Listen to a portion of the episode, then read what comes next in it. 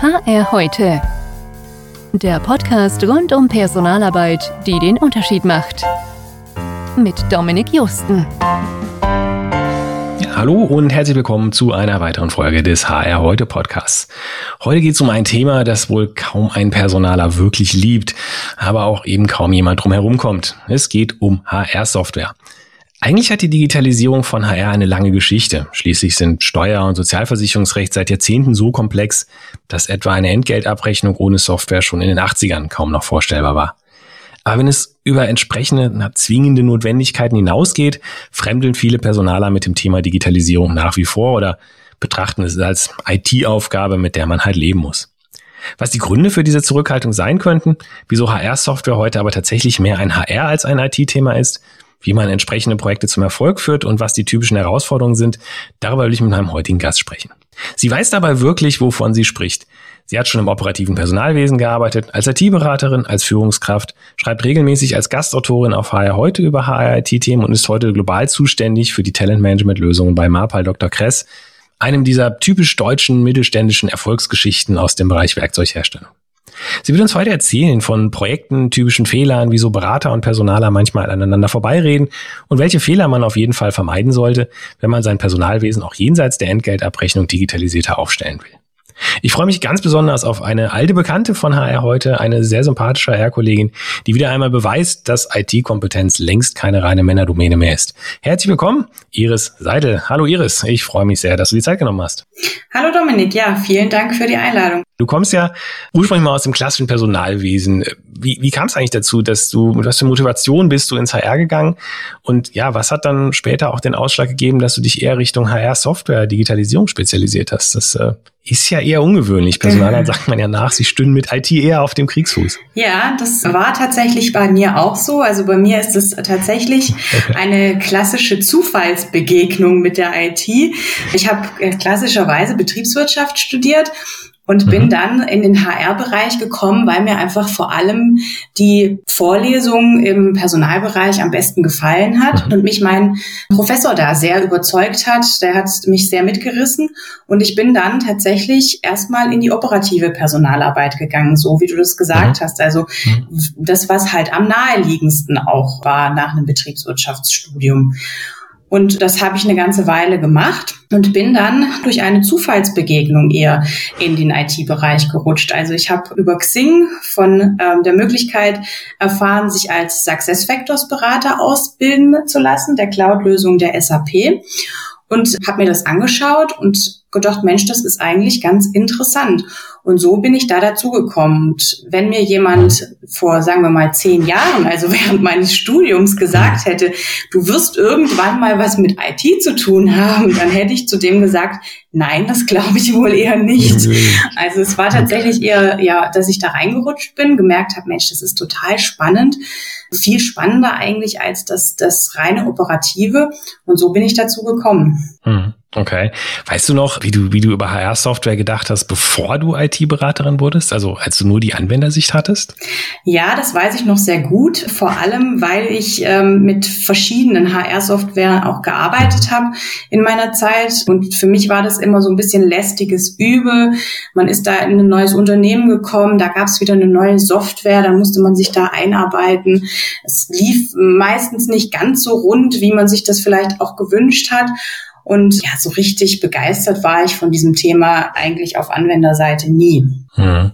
Das ist ja wahrscheinlich auch sowas, was tatsächlich vielen Personalern vielleicht so geht. Hast du eine Idee, woher das kommt? Also, dass irgendwie, ja, weiß ich nicht, niemand so richtig begeistert ist und auch sich nicht drum kümmern will, vielleicht äh, neue Software einzuführen? Ja, ich kann mir vorstellen, dass das natürlich ganz ähnlich ähm, ist bei den meisten wie eben bei mir auch. Also man hat nicht mhm. wirklich eine Affinität zu IT als klassischer Personaler. Es ist mehr so das notwendige Übel, wo man sagt, ja, das macht jetzt Sinn, damit vielleicht zu arbeiten, aber ich mache es eigentlich nicht wirklich gerne. Vielleicht macht es auch Angst, weil es einfach was Unbekanntes ist. Ganz häufig ist auch die Einarbeitung vielleicht nicht so toll und man wird einfach vor ein System gesetzt, wo einem gezeigt wird, ja, klick da und du klick dann hier und dann passiert das. Aber man versteht nicht wirklich, was dahinter steckt. Und es ist einfach was Unbekanntes. Und Unbekanntes ist immer erstmal unangenehm und macht auch nicht so viel Spaß. Hm, das stimmt. Und ich meine, die meisten sind ja wahrscheinlich nicht ins Personal gegangen, um dann mehr mit Software zu arbeiten. Dann hätten sie wahrscheinlich was anderes genau. gemacht. Das äh, stimmt so. Genau. Dann, dann lass uns doch mal versuchen, so ein bisschen deinen ja, Erfahrungsschatz anzuzapfen. Ich denke, es, es hilft ja vielleicht vielen, wenn man einfach ein bisschen bessere Vorstellung davon bekommt, wie so ein Weg halt auch aussehen kann Richtung äh, digitalisierter Personalarbeit und ja, wie man vielleicht durchaus, so wie du, Spaß äh, bekommen kann an dem, was man da äh, macht. Also wenn wir jetzt uns mal vorstellen, Unternehmen hat für sich festgestellt, es will sich moderner aufstellen. Ja, eigentlich ist egal, ob es um eine Online-Weiterbildung geht oder um Werbemanagement oder eine Lösung für Potenzialmanagement. Es ist, glaube ich, egal. Was, was würdest du sagen? Was, was sollten so die ersten Fragen sein, die es gilt, sich erstmal selbst zu beantworten? Und was für ja, Fehler kann man vielleicht über dieser frühen Überlegungsphase schon äh, machen, die man vermeiden sollte? Ja, also man sollte sich natürlich am Anfang ganz klar überlegen, wo möchte ich denn hin? Also was möchte ich denn erreichen mit meiner neuen Software oder mit der Digitalisierung, die ich in meinem Unternehmen dann vorantreiben möchte? Also Digitalisierung nur um des Digitalisierungswillens, weil es halt jeder mhm. macht, ist nicht unbedingt zielführend. Also ich muss mir schon überlegen, mhm. Wo soll es denn hingehen und was brauche ich dafür, um dieses Ziel zu erreichen? Also ganz klassisch, wenn ich zum Beispiel über das Recruiting spreche, das ist ja so der Einfangspunkt, wo die meisten Unternehmen mitstarten, dass ich mir dann überlege, mhm was sind denn vielleicht so wirklich meine Pain Points, die ich im Moment habe und was muss unbedingt verbessert werden, damit ich ähm, sagen kann, ja, das hat mir jetzt auch wirklich was gebracht und ich habe wirklich eine merkliche Verbesserung oder einen merklichen Gewinn von dieser Einführung einer neuen Software und ich habe es nicht einfach nur gemacht, damit halt was Digitalisiertes eingeführt wurde, so nach dem mhm. Motto. Ja, und dann halt auch wirklich zu sagen, was, was brauche ich wirklich und was ist vielleicht, ja, nice to have, es wäre schön, wenn man das mit dazu nehmen mhm. kann, aber es ist, ist nicht das, wo ich jetzt sage, okay, das brauche ich unbedingt. Mhm. Also sprich, du sagst also Klarheit über die Ziele, also so ein bisschen, wenn man jetzt mal das mit einem Lebensbeispiel vergleicht, das ist Reisen, man sollte wissen, ob man jetzt Berge oder Meer will, ja, ähm, und ob man Sport oder Erholung will, aber jetzt nicht zu detailliert auch einen totalen Anforderungskatalog zu stellen oder zu sagen, doch, das ist schon ein ganz wichtiger Punkt, dass man möglichst präzise bis auf die Funktionen runtergebrochen definiert, wie man sich das vorstellt, wenn man dann nach der richtigen Lösung sucht? Ja, also ganz am Anfang würde ich mir erstmal tatsächlich eher ein grobes Bild verschaffen, mhm. was möchte ich. Also wenn wir jetzt mal von diesem Urlaubsbeispiel weiter sprechen, mhm. dann kann man ja ganz klar sagen, okay, ich bin der Strandurlaubtyp. Mhm. Ich möchte irgendwo hin, wo ich wirklich sagen kann, Strand und nichts anderes. Mhm. Dann gibt es ja aber Leute, die sagen, nein, Strand überhaupt nicht, ich möchte in die Berge. Also ich brauche zum Beispiel nur eine Recruiting-Lösung. Mhm. Und dann gibt's ja Unternehmen, die sagen, ja, aber im Idealfall hätte ich ja gerne was, was mein ganzes Talentmanagement abbildet, mhm. womit ich dann wirklich richtig alles abbilden kann, was Talentmanagement bedeutet. Nicht nur Recruiting und es ist stark im Recruiting, sondern ich brauche zum Beispiel auch Zielvereinbarungen und auch mhm. da muss das System das hergeben, was ich brauche. Also ich brauche eine Kombination aus Berge und Meer und fahre dann vielleicht nach Korsika, weil das gibt's beides. Ähm, Guter also das muss ich mir, ja, stimmt. ja, das muss ich mir am Anfang natürlich schon überlegen. Und dann, aber natürlich, je weiter das fortschreitet, desto mehr muss ich natürlich auch ins Detail gehen, um mir dann für die einzelnen Bereiche zu überlegen, ja, und was brauche ich denn jetzt im Recruiting ganz ja. genau? Man darf natürlich nicht den Fehler machen, sich zu fest zu fahren, mhm. weil ich baue mir ja im, im, im Idealfall auch keine eigene Software. Das wäre ja viel zu teuer. Also mhm. ich nehme ja was, was schon da ist. Mhm. Von dem her muss ich ja schauen, welche Funktionalitäten haben die Produkte, die da sind. Mhm. Was kann ich mit denen machen? Wenn ich mich allerdings schon zu sehr festfahre und sage, ich brauche genau das und das ist mein Anforderungskatalog und davon kann ich nicht abweichen, dann kann ich garantieren, das wird auf keiner Möglichkeit gefunden werden im Markt. Markt. Ja, das, äh, das glaube ich auch. Also das ist mir, um das Reisebeispiel nochmal kurz aufzugreifen. Also wer sagt, er möchte gerne mit den Skiern in sein 30 äh, Grad warmes tropisches Wasser äh, fahren, nonstop, das gibt's halt einfach nicht auf der Welt. Ja? Also genau. das ist äh, guter, ja. guter Punkt. Nehmen wir jetzt mal an, man hat sein persönliches Korsika gefunden. Also sprich, man hat die für einen äh, ideale Lösung gefunden, die aus einem mehreren Bereichen besteht, wie auch immer. Ich denke mal, in den allermeisten Fällen heute dürfte es sich dann um Cloud-Software Software handeln, weil ja, ja fast alle mhm. modernen Lösungen auf dieses ja. Modell setzen. Was würdest du Unternehmen jetzt mitgeben wollen, was jetzt dann in der Planungsphase so die wichtigsten, ja, ich sag mal, nenn's mal Erfolgsfaktoren sind? Ja, also da gibt es von meiner Warte aus zwei Punkte, die wichtig mhm. sind. Ähm, zum einen das Thema, wer kann das Projekt betreuen? Also zu sagen, welches Projektteam habe ich sowohl intern als dann natürlich auch extern. Also mhm. die meisten können keine Cloud-Software komplett eigenständig einführen. Das heißt, man hat immer einen externen Implementierungspartner wo dann die Spezialisten eben auch sitzen, die einen da unterstützen können. Also dieses ganz klare, wer mhm. kann dieses Projekt begleiten? Und dann die zweite Frage, was? Also was genau führe ich denn jetzt ein? Mache ich vielleicht ähm, eine stufenweise Einführung verschiedener Bereiche? Und was an Prozessen habe ich dann nachher in diesen einzelnen Bereichen, um mir ganz klar zu definieren eben, okay, das gehört noch mit rein und das gehört vielleicht nicht mehr mit rein, weil wenn ich das am Anfang nicht mit definiere, dann verzettel ich mich im Laufe des Projektes irgendwann und denke so, okay, ja, vielleicht können wir das auch noch machen und vielleicht können wir das auch noch machen. Und dann ähm, ist das eine never-ending Story. Also man muss sich schon vorher genau überlegen, was möchte ich in diesem Produkt dann nachher dargestellt haben. Mhm. Jetzt hast du eben in der, in der Einleitung schon mal gesagt, dir ging es oft so, man, man wird dann da so ein bisschen vor diese Software gesetzt als, als Endanwender und ja, kriegt mal so mhm. hier gezeigt, drei Klicks hier, drei Klicks dort und dann soll das funktionieren. Und das ist ein Teil der, der Ablehnung vielleicht der Software dann. Das heißt, ähm, würdest du auch wirklich sagen, schon in dieser Planungsphase sollte man sich dann auch Gedanken machen darüber, wie man das dann später kommuniziert, was man vielleicht auch kommuniziert bekommt. Also vielleicht sogar sagen, okay, ich mache nicht alles auf einmal, weil es leichter ist, die Akzeptanz herzustellen zum Beispiel. Ja. Oder umgekehrt. Ja, das ist ein ganz, ganz wichtiges Thema. Also das kennt man ja aus allen Bereichen des Lebens. Mhm. Was man nicht kennt, das macht einem Angst. Und was man nicht versteht, damit möchte man eigentlich nichts zu tun haben. Und das ist ganz wichtiges Thema, äh, wo auch leicht Fehler gemacht werden bei der Implementierung von Projekten dass man zu spät darüber nachdenkt, wie kommt das denn an den Endanwender nachher? Also wie kann ich den mhm. schulen? Was muss ich dem an Informationen mitgeben? Und welche Tools kann ich ihm vielleicht neben der reinen Software noch zur Verfügung stellen nebenher, um ihn da wirklich gut abzuholen. Weil jetzt sind ja wirklich die allermeisten, die ich da vorsetze, nicht sehr IT-affin, gerade wenn ich ein Unternehmen habe, wo vielleicht auch noch ältere Generationen von Arbeitnehmern dabei sind, die auch im Privaten vielleicht gar nicht so viel zu tun haben mit IT, die vielleicht mal eine E-Mail schreiben, aber ja. sonst einfach da nicht so affin sind, die muss ich alle abholen, weil wenn ich die Akzeptanz nicht habe, dann habe ich natürlich auch die Gefahr, dass sich Parallelprozesse entwickeln und dass man dann versucht, naja, das die Software ist zwar da, aber hm, ich mache es vielleicht dann neben der Software, ähm, lebe ich meinen Prozess irgendwie so weiter und bis das nicht rauskommt und sich keiner beschwert, mache ich das auch so, aber das ist natürlich nicht Sinn der Sache. Also von dem her ist es ganz, ganz wichtig, vielleicht noch nicht unbedingt in der allerfrühesten Phase des Projekts, mhm. wenn man es startet, sich das zu überlegen, aber dann doch schon, also spätestens ab Mitte des Projektes sich zu überlegen, ja und wie kommuniziere ich dann jetzt und welche Kommunikationskanäle nutze ich denn jetzt? Welche Schulungsmöglichkeiten habe ich, um dort eben dieses System in mein Unternehmen hineinzutragen? Weil das ist ein ganz, ganz großes Problem, was ich sehr oft gesehen habe.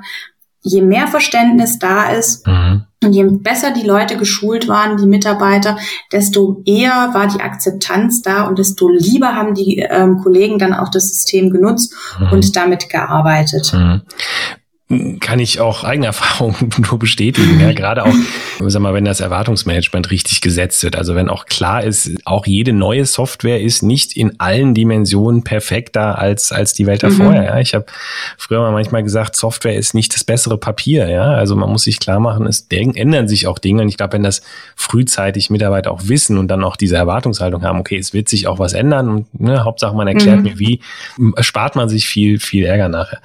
Lass uns doch mal einen Schritt äh, weiter noch gehen. Jetzt sind wir mal mittendrin im Projekt. Also wir haben jetzt äh, wir haben unsere Lösung gefunden, wir haben einen richtigen Partner gefunden, wir haben uns Klarheit über das Ziel gemacht und jetzt auch unser Projektteam gut aufgesetzt und sind jetzt eben so mittendrin. Hast du da gerade aus, aus deiner Erfahrung, gibt es da so Fehler oder ich sag mal vermeidbare Probleme, die irgendwie trotzdem jedes Mal wieder gemacht werden und die man jetzt mal Leuten mitgeben könnte, macht sie nicht?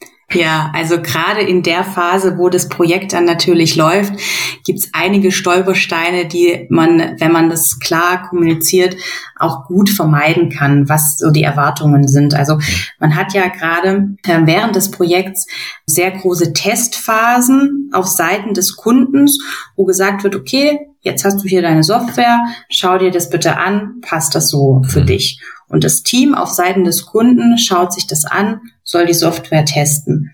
Und jetzt ist es natürlich so, dieses Testen, das hat einfach einen gewissen Zeitrahmen, dass es in Anspruch nimmt. Das heißt, ich kann das in den meisten Fällen nicht einfach so nebenher laufen lassen, sondern ich muss mir wirklich bewusst Zeit dafür nehmen, diese Tests durchzuführen in dem System. Um, zum einen, damit ich natürlich als User nachher weiß, was ich mit dem System machen kann. Auf der anderen Seite natürlich aber auch, um rauszufinden, wo muss vielleicht noch Änderungen erfolgen in dem System, so dass es für mich idealerweise genau passt mhm. in dem, was ich dann nachher hinten raus brauche. Mhm. Jetzt sagt wahrscheinlich der normale Personaler, ja, also testen und prüfen, ob es alles richtig macht, das ist dann nicht meine Aufgabe, es soll doch IT machen. Ist, wie, wie ist das? Ist das auch eine Option oder ist, ist deine Erfahrung, nee, das, das geht eigentlich nicht mehr heutzutage, weil es geht ja nicht darum, irgendwie zu gucken, hat man irgendwo eine vorher definierte ja, Programmieraufgabe richtig umgesetzt, mhm. sondern es geht ja eigentlich darum, ist die Einstellung so, wie ich sie ähm, ja erwähnt habe, ist es wirklich so, wie ich mir dann nachher auch den Prozess vorstelle. Äh, was würdest du sagen? Also kann man das an IT outsourcen als Personaler oder muss man da schon sich den Schuh selber anziehen, ähm, gerade jetzt bei den Cloud-Lösungen, den, den heutigen? Wie du schon gesagt hast, also es geht ja hauptsächlich um Prozesse und Prozesse ist ja ganz klar das, was im Fachbereich liegt, also in der Personalabteilung. Kein ITler kann nachher gut bewerten, ob der Prozess, der da eingestellt wurde in der Cloud-Software zu dem passt, was ich eigentlich tagtäglich in der Personalabteilung wirklich mache. Der kann zwar auf Richtigkeit prüfen, wenn ich auf diesen Button klick, kommt dann diese E-Mail dort an, wo sie ankommen soll, aber der Inhalt dieser E-Mail beispielsweise, den kann er nicht prüfen. Das muss schon der HRler machen. Also von dem her sehe ich das ganz klar als Aufgabe der Personalabteilung, weil wenn sie das nicht selber machen, dann werden sie nachher in der Nutzung, wenn es dann produktiv gegangen ist und ich das im täglichen Doing bearbeite, dass ich dann sage, okay, aber so passt das eigentlich gar nicht zu dem, was ich tagtäglich ja. mache. Die Funktionalität ist zwar da und die tut auch aber ich habe nicht das abgebildet, was für meinen Prozess dann nachher das Richtige ist. Das heißt, man kann so ein bisschen sagen, eigentlich geht es darum, dass die, diesen, diesen Tests quasi die, die Nutzererfahrung äh, getestet wird. Also wie schon sagtest, auch mal eine E-Mail gelesen wird. Ja, wie würde sich der Bewerber mhm. jetzt fühlen, wenn er diese Mail bekommt? Genau. Mehr darum, als um die eigene, funktioniert das System, weil funktionieren tun sie in der Regel, weil äh, es sind ja Cloud-Systeme, die sind ja schon da, die laufen, die werden ja nicht neu äh, entwickelt und eingerichtet. Kann man das so, so sagen ungefähr? Ja, genau. Also es ist wirklich so, in so einem Cloud-System ist eigentlich keine klassische Programmierarbeit mehr, die da dahinter steckt, sondern das ist mehr eine Konfiguration, dass ich mir aus Bausteinen, um das vielleicht mal mhm. verständlicher zu machen, zusammenstelle, wie mein Prozess nachher auszusehen hat. Und da geht es nicht darum, ob Baustein X oder Y funktioniert, weil das tut mhm. er, weil das, der ist genauso bei anderen Kunden auch schon in Gebrauch, sondern es geht dann eher darum zu sagen, passt Baustein X oder Y in meinen Prozess. Und wenn ich diese beiden Bausteine zusammensetze, habe ich dann das gewünschte Ergebnis für das, wie es bei mir nachher passt mit der täglichen Arbeit. Ja, das ist ein schönes Beispiel mit den, mit den Bausteinen, so ein bisschen wie beim, beim Lego. Also die passen auf jeden Fall aufeinander und sie funktionieren. Genau. Was man beurteilen muss, ist, ob es einem gefällt, ja, was man da äh, zusammengesteckt bekommen hat vom, vom Implementierungspartner. Und das ist ja vielleicht auch so ein bisschen der Punkt. Wir hatten es in der Einleitung gesagt, man redet manchmal aneinander vorbei ich weiß nicht, was die deine Erfahrungen aus der Beratung sind. Ich habe oft das Gefühl gehabt, wenn man überhaupt mit externen so spricht, man fragt sie, geht das? Und man kriegt meistens die Antwort ja, ähm, aber das Ja ist, ist anders, als man vielleicht es selber gemeint hat, weil der Implementierungspartner, dem ist völlig klar, er redet hier über Lego-Steine und sagt, ja, ich kann hier einen Turm aus ne, sechs Steinen übereinander bauen. Aber man meinte eigentlich was anderes. Hast du da, da Tipps, wie man diese ja, Missverständnisse vielleicht vermeiden kann? Sozusagen? Ja, also ich glaube, das ist schon deutlich besser geworden, weil jetzt gerade mit diesem Cloud-Software, die ja jetzt wirklich das ja vorherrschende mhm. Produkt ist, da sind ja ganz viele die auch in der Beratung ebenso unterwegs sind wie ich, die eigentlich einen HR-Hintergrund haben und dieses IT-Thema noch dazugenommen haben. Das heißt, ich glaube, das ist schon deutlich besser geworden, weil die Implementierungspartner oder die Berater schon deutlich mehr davon verstehen, wie das fachlich nachher auszusehen mhm. hat. Also von dem her bin der Meinung, die Hoffnung oder ich habe die Hoffnung, dass das schon deutlich besser mhm. ist. Gut, man hat natürlich auch den Vorteil, man sieht es ja jetzt auch. Also die Software ist ja da, man kann sie ja quasi zeigen und sagen, so wäre das. Also ne, wenn Sie das haben wollen, diesen Baustein, dann sieht das so aus. Genau. Vielleicht auch noch mal eine Frage kurz äh, nachhaken, weil äh, was mich auch noch mal interessieren würde, HR-Themen sind ja irgendwo auch immer Betriebsratsthemen. Wie, wie sieht es da aus? Was sind da deine Erfahrungen? Kann man die nicht früh genug abholen ähm, oder was ist, ja, was sind aus deinen Projekten einfach die Erfahrungen? Was funktioniert am besten? Wie bindet man den Betriebsrat ein, äh, dass es dann nicht äh, zum Schluss, wenn das System fertig ist, plötzlich den Showstopper gibt, weil der Betriebsrat sagt, nee, so nicht? Ja, Betriebsrat ist ein wichtiges Thema, gutes Thema. Also wichtig, das auf jeden Fall anzusprechen während so einer Implementierung einer neuen Software. Ich habe da schon alles erlebt. Also der eine Betriebsrat, der sagt, ja, mach, das ist total gut und wir stehen da voll dahinter. Und dann gibt es Betriebsräte, die sich einfach generell erstmal dagegen stellen, vielleicht auch einfach aus Prinzip, weil sie immer erstmal gegen alles sind. Also es gibt da wirklich Betriebsräte von bis. Aber natürlich ist es wichtig, den Betriebsrat früh mit einzubinden, weil wenn man wirklich kurz vor dem Go Live dann kommt und sagt, ach übrigens, wir haben da jetzt das letzte halbe Jahr was gemacht und wir möchten das nächsten Monat einführen, das findet auch der entspannteste Betriebsrat nicht gut. Also von dem her einfach früh mit ins Boot holen, abholen und auch hier gilt, wie für die Mitarbeiter, immer gut erklären, was gemacht wird, wie das Ganze funktioniert, weil wenn die Betriebsräte verstehen, was da in diesem System passiert, passiert und was auch der Hintergrund ist, warum ich das jetzt mache und was mir das bringt für mein Unternehmen, dann sind die meistens auch wirklich aufgeschlossen. Also ich habe es selten erlebt, dass ein Betriebsrat dann sich komplett dagegen gestellt hat. Habe ich auch schon ehrlicherweise. Also es gab auch schon Projekte, da ist das Ganze dann wirklich kurz vorm Scheitern gewesen, weil der Betriebsrat einfach gesagt hat, nö, hm. möchten wir nicht. Aber in der Regel, wenn man die gut abholt und auf Augenhöhe mit ihnen spricht, funktioniert es sehr okay. gut. Dann lass uns mal noch jetzt noch wieder einen Schritt weitergehen. Also Projekt ist geschafft, ja, wir haben das Projekt abgeschlossen, ähm, System ist live, funktioniert, Mitarbeiter und Führungskräfte arbeiten damit. Und ja, im Großen und Ganzen ist man zufrieden. Klassische Einstellung der meisten Unternehmen ist jetzt wahrscheinlich, puh, endlich fertig, abhaken, erstmal nie mehr anfassen.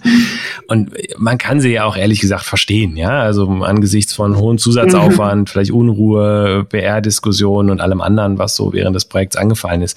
Dennoch, wie siehst du das? Wo ist so ein bisschen die richtige Balance vielleicht zwischen diesem Klassiker Never Change a Running System und aber auch, ja, die, die kontinuierliche Verbesserung, weil ja, HR hat mit Menschen zu tun, Menschen entwickeln sich immer weiter und ja. eigentlich ist ja gerade diese kontinuierliche Weiterentwicklung auch eine der Stärken heutiger Cloud-Lösungen, ne? Teil ihrer DNA. Genau, ja.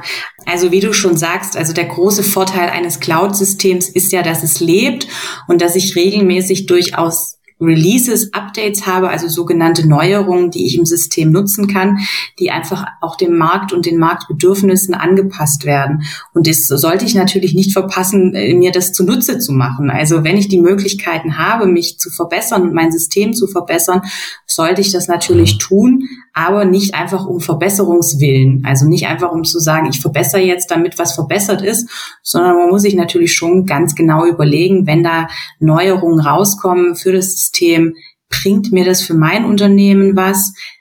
Löst das vielleicht Probleme, die ich sowieso schon die ganze Zeit mit dem System hatte und die Nutzer freuen sich dann da auch darüber. Also das habe ich auch schon ganz oft erlebt, dass einfach Neuerungen ja. rausgekommen sind, wo das ganze endlich, Unternehmen ja. gejubelt hat, weil sie gesagt haben, Mensch, das Problem hatten wir schon die ganze Zeit, endlich ist da mal eine Lösung für da. Dann gibt's aber natürlich auch Neuerungen, die für mein Unternehmen vielleicht überhaupt keinen Sinn machen. Und dann äh, die Nutzer mit einer Neuerung zu konfrontieren, wo sie den Mehrwert nicht sehen, das stößt natürlich auch wieder eher auf Widerwillen als auf Freude. Von dem her muss man das natürlich immer ganz genau beleuchten. Was ist der Benefit dieser Neuerung und wie hoch ist natürlich auch der Aufwand letztendlich, wenn ich dann komplett mein System umbauen muss, um eine Neuerung einzuführen. Auch dann macht es meistens keinen Sinn. Also man muss wirklich gucken, dass man die Balance und die Waage hält zwischen was macht Sinn und was mache ich jetzt nur, um irgendwas verbessert zu haben. Und das sollte natürlich nicht der Fall mhm. sein. Okay, also du guckst dir jetzt, wenn man es konkret, du bist ja auch jetzt dafür zuständig für eure Firma, einfach jedes Mal äh, an, was gibt's Neues, ähm, lässt es dir vielleicht auch mal zeigen und sagst dann, boah, interessiert uns nicht, brauchen wir nicht oder hey cool, ähm, das plane ich mal ein, das, das, das bauen wir so ungefähr, oder? Genau, und ich teste es auch immer. Also wir haben auch ein Testsystem, in dem wir uns das alles mhm. anschauen können. Das heißt, bevor ich das an meinen Nutzer rausgebe, schaue ich mir das auch immer selber nochmal an. Mhm. Wenn ich jetzt äh, mit meiner HR-Brille davor sitze und nicht vielleicht mit meiner IT-Brille, sondern wenn ich jetzt der Endnutzer wäre, der das dann nachher nutzen soll, diese Neuerung, wie komme ich damit zurecht? Funktioniert das alles so, wie ich mir das vorstelle? Oder es kann natürlich auch sein, das Ganze ist noch gar nicht so richtig ausgereift und die Funktion an sich ist vielleicht schön, aber da fehlt einfach noch der letzte Entwicklungsschritt und dann warte ich einfach noch bis zum nächsten Mal und sage dann vielleicht dann, okay, jetzt nehmen wir das mit in die Nutzung und geben das für die breite Masse frei. Hm. Wie ist es eigentlich? Das ist vielleicht auch nochmal ein ganz interessantes äh, Thema, was der ein oder andere sich vielleicht fragt. Wie läuft es dann während des laufenden Betriebs? Es gibt ja bestimmt auch immer mal wieder ja, Fehlermeldungen oder Fragen mhm. oder sowas. Ist dann dafür immer der Softwarehersteller zuständig oder, oder du quasi ähm, für euch intern? Äh, was, worauf muss man sich da einstellen als Unternehmen? Ja, also als erster Ansprechpartner bin natürlich immer erstmal ich ähm, da für unsere Mitarbeiter da. Die kennen mich, die wissen, dass sie sich an mich wenden können und ich versuche dann auch erstmal selber das Problem zu lösen und zu gucken, woran liegt's. Meistens sind ja wirklich Kleinigkeiten, wo man vielleicht nur einen kleinen Schalter umstellen muss und dann funktioniert alles wieder und dann ist Problem gelöst und dann ist gut. Natürlich kann es auch durchaus mal passieren, dass es vielleicht größere Themen sind und dann ähm, ist es tatsächlich gut, wenn man sich mit dem Implementierungspartner zusammentut, mit dem man im Idealfall auch schon das Projekt äh, durchgeführt hat, weil der kennt das System dann natürlich auch sehr gut, dass man darauf zurückgreifen kann, auf das Know-how des Implementierungspartners und wenn man dann selber nicht weiterkommt, dass man da einen Ansprechpartner hat, auf den man zugehen kann, wo man sagen kann, hey, ich habe hier das Problem, bitte hilf mir, können wir mal zusammen drüber schauen, wo könnte das Problem denn vielleicht liegen und dass wir gemeinsam eine Lösung mhm. finden. Das, das bringt mich tatsächlich auch schon so fast ein bisschen zu meiner, meiner Abschlussfrage, die ich, die ich auch hatte, weil jetzt bist du ja ehemalige IT-Beraterin und als solche dann zum Kunden gewechselt und manche Unternehmen spielen ja vielleicht auch mit dem Gedanken, jemand wie dich einzustellen und sich vielleicht auch mit der Motivation, sich so die Kosten für die externen Berater zu sparen. Aber ich habe von dir schon so ein bisschen gehört, naja, so ganz geht das sowieso nicht und du hast auch vielleicht ein bisschen andere Aufgaben eigentlich. Also ist es überhaupt noch in der Cloud-Welt realistisch, dass man sagt, man, man macht so ein Projekt komplett intern? Oder ist es eigentlich immer so, ein, so, eine, so eine Teamarbeit, so ein Tandem, so ein bisschen zwischen interner Kompetenz, die, die man durchaus haben sollte, aber auch eben der externen, die man immer noch immer braucht ähm, für Projekte? Ja, also es macht natürlich durchaus Sinn und ist hilfreich, mit Sicherheit jemandem in, im Unternehmen zu haben, der Ahnung hat. Das macht es natürlich schon deutlich einfacher, als ähm, wenn man da komplett komplett ohne Vorwissen dran geht. Es geht natürlich auch und viele Kunden sind dann natürlich auch da und sagen, wir haben da eine Person, die ist da affin, die kennt sich zwar bisher nicht aus, aber wir können die einarbeiten und das funktioniert in der Regel auch sehr gut. Trotzdem ist es natürlich, ich will jetzt ja auch für mich ein bisschen, also nicht sagen, meine Stelle ist überflüssig. Von dem her ist es natürlich schon hilfreich, wenn da jemand da ist, der sich sehr gut auskennt. Aber es geht nicht komplett alleine. Also man braucht schon einen Implementierungspartner, mit dem man auch so, ja, den man auch so als Sparing-Partner nutzen kann, wo man mal Themen diskutieren kann, wo man sagen kann, hey, ich habe hier folgendes Problem, ich müsste vielleicht auch ein Workaround irgendwie äh, aufsetzen, damit dieses Problem gelöst ist, weil das System einfach diese Funktionalität im Moment nicht hergibt. Und dann ist es natürlich schon schön, wenn man jemanden hat, mit dem man auch mal diskutieren kann, der vielleicht nicht alles einfach vorgibt und sagt, hey, du hast das Problem, das wäre die Lösung, sondern wo man auch mal diskutieren kann und sagen kann, hey, wie können wir es denn vielleicht machen? Wie kommen wir denn weiter? Und dann gibt's natürlich aber auch ganz klassisch Themen, wo ich sage, okay, das weiß ich einfach nicht. Ich frage mal da bei meinem Implementierungspartner nach und dann sitzen da ja natürlich drei, vier Berater für einen Bereich und dann ist die Wahrscheinlichkeit, dass da einer dabei ist, der das ähnliches Problem schon mal bei einem anderen Kunden hatte, relativ groß und dann kann man auf dieses Wissen eben sehr gut zurückgreifen. Also das macht durchaus Sinn, sich dann einen verlässlichen Partner zu suchen, mit dem man gut zusammenarbeiten kann. Mhm.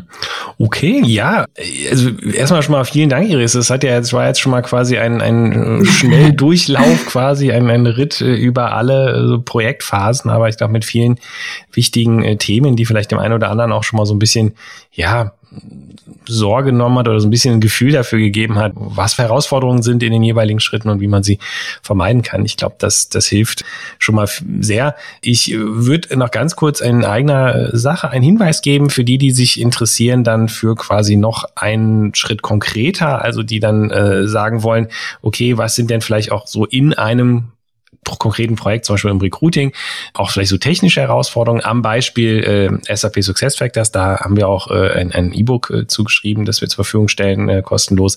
Wen das interessiert, das ist allerdings tatsächlich dann schon eher für jemanden, der wirklich ganz konkret sagt, hey, zufällig interessiere ich mich auch, äh, bin ich kurz davor, das einzuführen, dann, dann kann man das auch nochmal lesen.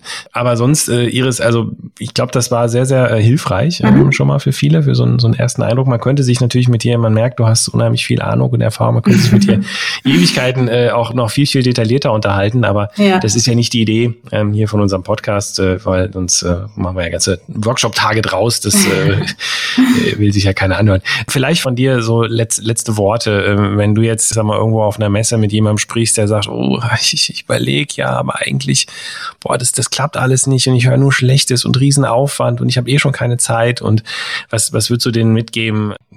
Klingt bei dir mal alles so einfach, also es muss man sich keine Sorgen machen. Ist es tatsächlich äh, so nebenbei gemacht oder was, was würdest du den Leuten äh, mitgeben wollen, die sich vor so einem Projekt sehen? Ja, also man sollte dem Projekt einfach mit Respekt begegnen, aber auf gar keinen Fall mit Angst. Also kein Personaler sollte schlaflose Nächte bekommen von seinem von seiner Software-Einführung. Also es ist alles machbar. Wichtig ist einfach, dass man sich einen guten Partner sucht, dass man sich Zeit nimmt und ähm, dass man einfach ja schaut, dass man nicht daran verzweifelt. Aber ich möchte allen mitgeben, dass es durchaus machbar ist und dass am Ende eigentlich immer ein erfolgreiches Projekt dann dabei rauskommt. Das ist natürlich schön. Das ist ein schönes Schlusswort. Iris, ganz herzlichen Dank äh, für deine Einblicke in, in die Software-Projektwelt und äh, schön, dass es mit dir auch äh, jemand gibt, der jetzt nicht irgendwie so als Klischee-ITler daherkommt, sondern äh, eben wirklich auch als, als Personalerin, die erkannt hat, eigentlich ist das, eigentlich kann es auch Spaß machen und ähm, Software hat auch viele Vorteile. Von daher, äh, vielen Dank für deine Zeit, äh, für deinen Einblick, ja. hat mich sehr gefreut, mir sehr viel Spaß gemacht. Mich und äh, wünsche dir jetzt noch einen schönen Nachmittag weiter. Alles Gute und äh, ganz herzlichen Dank. Ja, vielen Dank, Dominik. Ich wünsche dir das Gleiche. Bis dann. Ciao. Tschüss. Das war HR heute. Der Podcast rund um Personalarbeit, die den Unterschied macht.